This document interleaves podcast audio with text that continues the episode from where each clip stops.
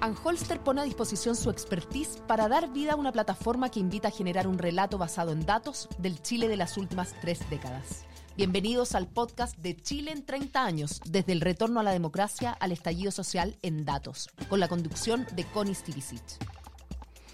¿Cómo están ustedes? Muy bienvenidos. Muchas gracias por acompañarnos. Esta es una plataforma creada por Anholster para exponer información y estadísticas nacionales que permitan generar un relato basado en datos del Chile de las últimas tres décadas.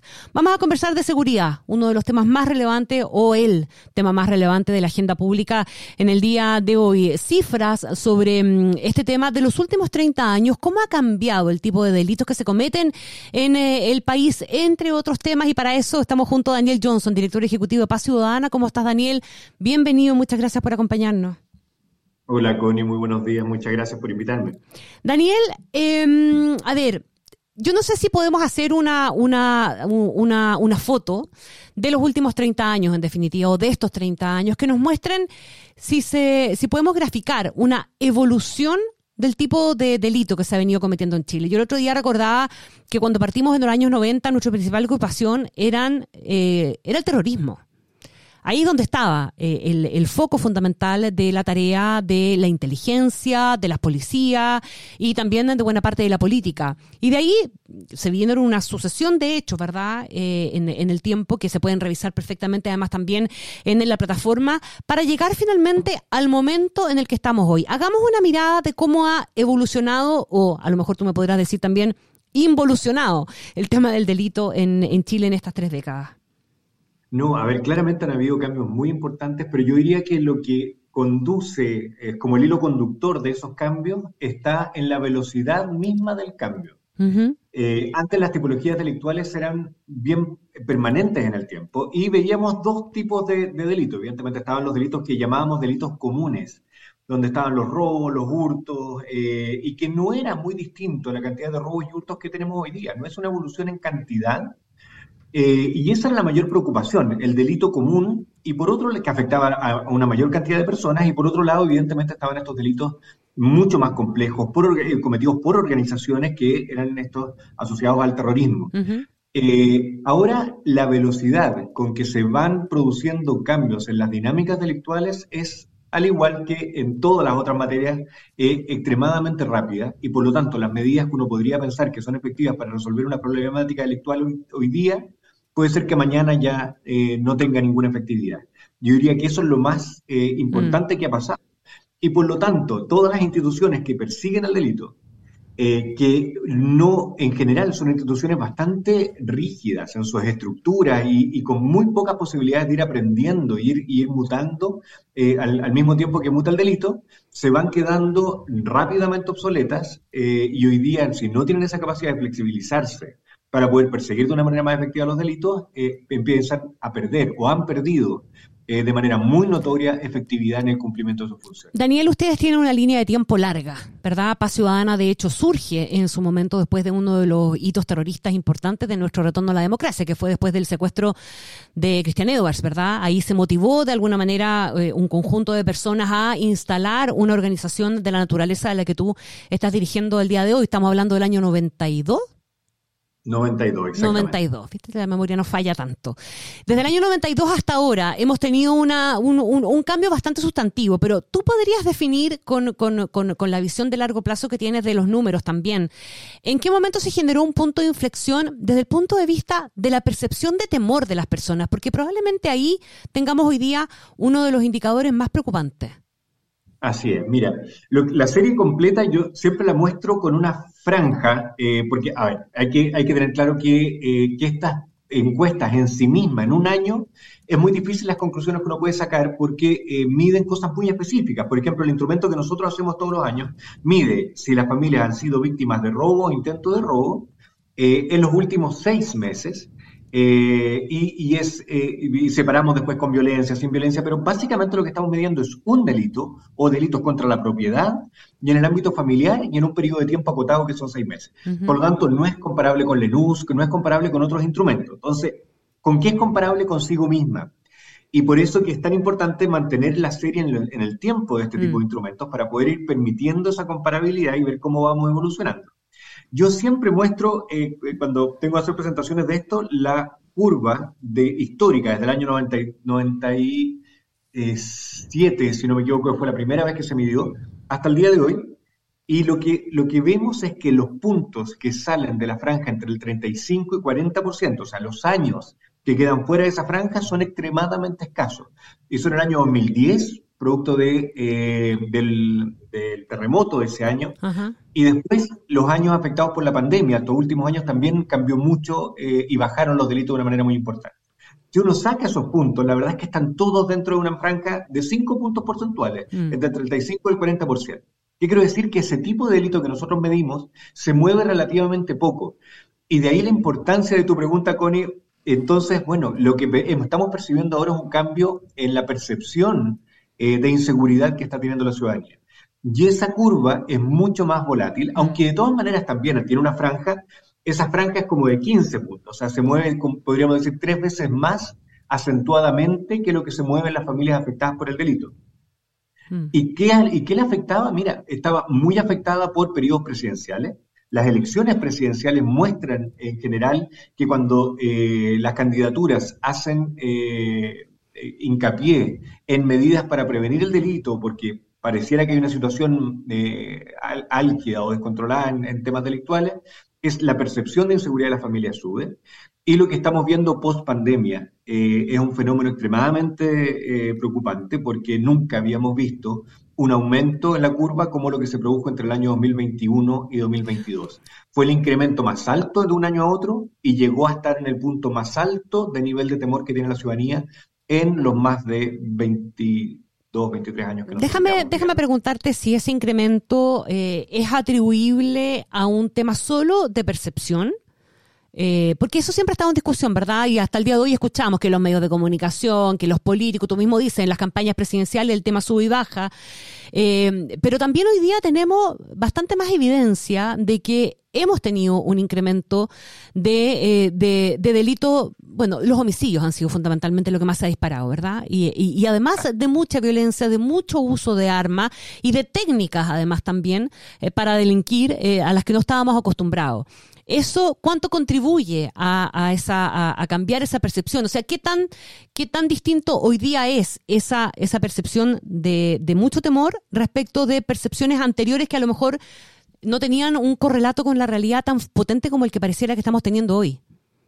Así es, a ver, influye muchísimo. Eh, por un lado, eh, la cantidad de delitos hasta el año 2022, que la última medición que nosotros tenemos, sigue relativamente baja a lo que teníamos previo a la pandemia. O sea, todavía las condiciones de movilidad no se han recuperado al 100%, todavía seguimos muchos eh, con algunas horas de teletrabajo, por lo tanto, eh, las oportunidades para que se cometan delitos en la vía pública siguen siendo más bajas que lo que teníamos antes y por lo tanto las familias están siendo menos afectadas eh, a delitos de como eran antes de la pandemia. Tenemos que esperar la medición de este año, que va a ser ahora en unos meses más. Pero hasta el año 2022 era más baja la cantidad de delitos. Sin embargo, vemos otras manifestaciones que son las que tú misma planteabas, que son las que generan esta percepción de seguridad. Uno, eh, los homicidios, evidentemente, que han aumentado. En segundo lugar, la tipología de homicidios, que son homicidios muy distintos a los que teníamos hace 30 años atrás, eh, aprovechando esta comparación que estamos haciendo mm. eh, en este programa. y, y, hay características muy particulares. Por ejemplo, la comisión de homicidios Antiguamente era eh, con objetos contundentes o arma blanca en su gran mayoría. Hoy día son en su mayoría con armas de fuego. Anteriormente eran cometidas eh, con, por, por, personas cercanas a la víctima, también en un porcentaje sobre el 50%. Hoy día eso ha bajado de manera importante. Mm. Eran eh, cometidas también bajo la influencia del alcohol o las drogas. Antiguamente, hoy día eso ya es mucho menos determinable porque eh, las personas que cometen el delito ya no se detectan como se detectaban antes. Antes eran mucho más lo que se llama imputados conocidos. La persona que cometía el delito no parecía haberlo premeditado y por lo tanto era descubierta o incluso se entregaba muchas veces. Familiares, personas en una riña en un bar, hoy día eh, son delitos planificados. Esa sensación de violencia, si bien todavía no es que llegue a la generalidad de la ciudadanía, porque si uno mira los casos de homicidios están bastante concentrados entre bandas delictuales. Mm. Entonces, no es que todos estemos en riesgo de ser víctima de un homicidio, eh, evidentemente el estar percibiendo que eso está sucediendo en redes sociales, en los medios de comunicación, está haciendo que la ciudadanía esté mucho más afectada porque tiene un nivel de temor mucho más alto. Daniel Johnson, ah, termina, termina. que otros delitos que también antes eran cometidos por eh, los delitos comunes que llamamos, que eran cometidos por eh, personas individuales que, que, no tenían acceso a armas de fuego o a otros medios, eso también ha cambiado de manera muy importante y hoy día estamos viendo, por ejemplo, en Cerronas y Portonazo, que si es un delito que uno siente que puede ser víctima, incluso todos conocemos a personas que han sido víctimas porque ha aumentado mucho en frecuencia, eh, esos delitos se están cometiendo eh, por, eh, en su gran mayoría, por menores de edad, pero también que tienen acceso a armas, de fuego y eso hace que ese delito sea mucho más violento y mucho más dañino. Hoy día se dice que el temor ya no es a que te roben el auto, sino que te maten si te roban el auto. Daniel Johnson, déjame preguntarte por, por, eh, por una cuestión de imagen de país también. Chile siempre se vendió, se ofreció, se mostró como un país seguro. Eh, y era probablemente una de las principales cuestiones para promocionar nuestro país, o uno lo decía muy libremente, eh, no, es que la verdad es que Chile es un país seguro, aquí cualquier inversionista, cualquier gran empresario, cualquier CEO, cualquier presidente extranjero viene y se pasea tranquilamente por las calles, no hay mayores riesgos. Esa percepción eh, así como la estamos cambiando internamente, también es posible que esté cambiando afuera. ¿Qué pasó? ¿Cuáles son para ti las principales razones para explicar el que Chile eh, deje, esté dejando de ser el país seguro que era? Tú me dirás si pasó a ser un país inseguro. A ver, en la probabilidad de que uno sea víctima de delitos, en cantidad no, pero en el riesgo de que ese delito del cual yo pueda ser víctima sea más dañino, sí, ha aumentado. Chile eh, siempre ha estado en una situación bien particular porque dentro de Latinoamérica eh, ha sido un destino seguro. Si uno compara Chile con otros países, con Europa, por ejemplo, en general, Chile nunca ha sido más seguro que otros países de Europa. Eh, Chile siempre ha estado en la medianía de la tabla. Lo que pasa es que Sudamérica es una zona extremadamente insegura. La cantidad de homicidios, que es como el índice que se usa más internacionalmente, siempre es difícil comparar cantidad de delitos porque los sistemas de seguridad y de justicia en, los distintos países eh, tienen unas mediciones muy diferentes y capturan información muy distinta también. En algunos hay muchas denuncias, en otros hay pocas, entonces no se pueden medir. Lo que sí siempre se denuncia en general son los delitos de homicidio y por lo tanto se ocupa como un parámetro para medir los distintos países. Y Chile siempre ha sido el segundo país, incluso hoy, a pesar del incremento de homicidios que ha habido en Chile, todavía estamos en eh, uno de los países más seguros de toda Latinoamérica. De hecho, somos el más seguro en homicidios, eh, solo eh, eh, Canadá tiene índices de homicidio más bajos que Chile en, todas las Américas. Mm, a pesar de todo a pesar del incremento que estamos teniendo. el problema es que si seguimos con esa tendencia que hemos tenido en los últimos años, eh, en unos cinco años más podríamos estar ya eh, a la par de, ya de los países, de otros países de, Latinoamérica, eh, y siendo un país evidentemente muy inseguro. Entonces, si nos comparamos con Europa, somos un país que siempre hemos tenido más tasas de homicidio. Si nos comparamos con, con Oceanía, también. Eh, con muchos países de Asia también. África no tiene mediciones en muchos países, entonces no podemos compararnos. Mm. Pero hay que tener claro que nosotros somos un, eh, siempre somos un vecino que tiene muy buen desempeño, eh, pero con un costo alternativo. Cuando un ciudadano, cuando un extranjero viene a Chile, se le plantea normalmente que Chile es un país seguro en relación a la percepción que hay de los países de Latinoamérica. Eh, pero no, nunca hemos sido más seguros, la verdad, que, eh, otros países de Europa, por ejemplo. Daniel, em, en esa misma línea de tiempo que estamos mirando, ¿hay algo que tú pudieses identificar como eh, una suerte de negligencia de política pública, algo que no hicimos cuando había ciertas luces de que las cosas podían cambiar para Chile en materia de seguridad? Sí.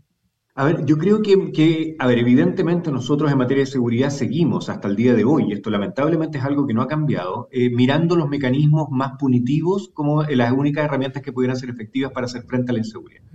Eh, solo el 10% del presupuesto de seguridad y justicia se va a prevención, todo lo demás se va a persecución. Y las medidas que son eficientes, aunque tienen un impacto evidentemente en un, en un espacio de tiempo mayor, pero las que pueden ser realmente eficientes son las preventivas. Eh, el involucramiento de jóvenes en conductas delictuales es algo que está siendo cada vez más frecuente en Chile. Por eso cuando hablábamos de los portonazos y las encerronas, vemos que los delitos son cometidos normalmente por jóvenes que son, que, son proveídos de armas de fuego. O sea, hay, mm. una organización delictual que logra conseguir estas armas, se las pasa para que ellos cometan estos delitos y ellos los cometen por un preacuerdo de un tipo de vehículo que tienen que entregarle y con eso reciben eh, esta remuneración de vuelta. Esos jóvenes se vinculan a los delitos porque primero tenían factores de riesgo, evidentemente. Y, hay factores de riesgo muy identificados que se concentran en cierta población.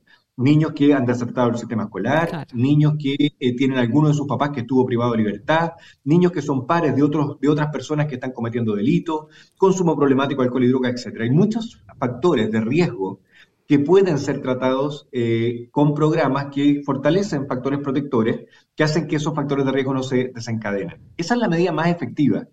Eh, y aunque parezca de largo plazo, aunque parezca pegarle al bulto, la verdad es que es bien efectivo y específico. Y no es una medida desmesurada, es algo que se puede hacer. Mm. Si en Chile seguimos pensando en que los aumentos de pena, en que, en que el aumento de cárceles o la mayor seguridad de las cárceles va a ser la solución, la verdad es que no vamos a nunca resolver el problema en su origen. Déjame preguntarte una cosa cortita, porque claro, uno escucha eso y dice, uff, es demasiado el tiempo perdido y hoy día hay cosas que urgen. Se ha concentrado mucho el foco de lo que hay que hacer hoy día en tratar eh, de, de, de, matar la sensación de impunidad. ¿Te parece que ese es el camino correcto también para, para una solución un poquito más de corto plazo, verdad? Eh, a ver, evidentemente la, la, impunidad afecta en dos, en dos sentidos. Uno, eh, en la incapacitación, o sea, si uno, si uno a una persona la encarcela o la incapacita de cometer el delito a través de una condena, eso va a reducir una cantidad de delitos, pero muy parcialmente y por un periodo de tiempo acotado. Incluso sabemos que las cárceles no son totalmente incapacitadoras. Y en segundo lugar está la teoría de que eso inhibiría a otras personas eh, de cometer delito porque tienen una percepción de que van a ser más fácilmente capturados. Y estudios demuestran que si es que no tiene una real eh, relación con una mayor probabilidad de captura, la verdad es que el aumento de pena, esa percepción de que ahora la ley es más dura, no eh, inhibe de cometer delitos tocones, no basta. Entonces, tenemos que eh, perseguir de una manera más efectiva para que el cumplimiento de las condenas y descubrir a cuáles son las organizaciones intelectuales que están operando y las cúpulas de esa organización. Si pillamos solamente a los últimos eslabones, esos son los más reemplazables también. Entonces, no vamos a tener impacto. Entonces, lo que sí tenemos que mirar es que el sistema de seguridad y justicia es es y va a ser siempre insuficiente para perseguir todos los delitos que ocurren en un país. Y por lo tanto tenemos que priorizar. Hay que priorizar los delitos que son más dañinos, los delitos que tienen mayor probabilidad de, eh, ser eh, descubiertos, de ser esclarecidos, eh, y para eso tenemos que generar indicadores de gestión en el sistema. Y eso es algo que hoy día no tenemos instalado. Entonces, tenemos que todos convencernos que el robo del celular, por ejemplo, no puede ser la principal prioridad hoy día, pero esos recursos tienen que ser destinados a perseguir a la organización delictual que está detrás de estos robos y una vez que resolvamos ese problema, poder seguir bajando eh, a otro tipo de delitos que pueden ser menos dañinos, pero que evidentemente después vamos a poder abordar. Don Daniel Johnson, director ejecutivo de Paz Ciudadana, muchísimas gracias por eh, la conversación. Que estés muy bien. Muchas gracias, Connie. chao, chao. Quiero recordarles que se mantengan conectados y visiten el sitio www.decidechile.cl slash los 30. Anholster pone a disposición su expertise para dar vida a una plataforma que invita a generar un relato basado en datos del Chile de las últimas tres décadas. Bienvenidos al podcast de Chile en 30 años, desde el retorno a la democracia al estallido social en datos, con la conducción de Connie Stivicic.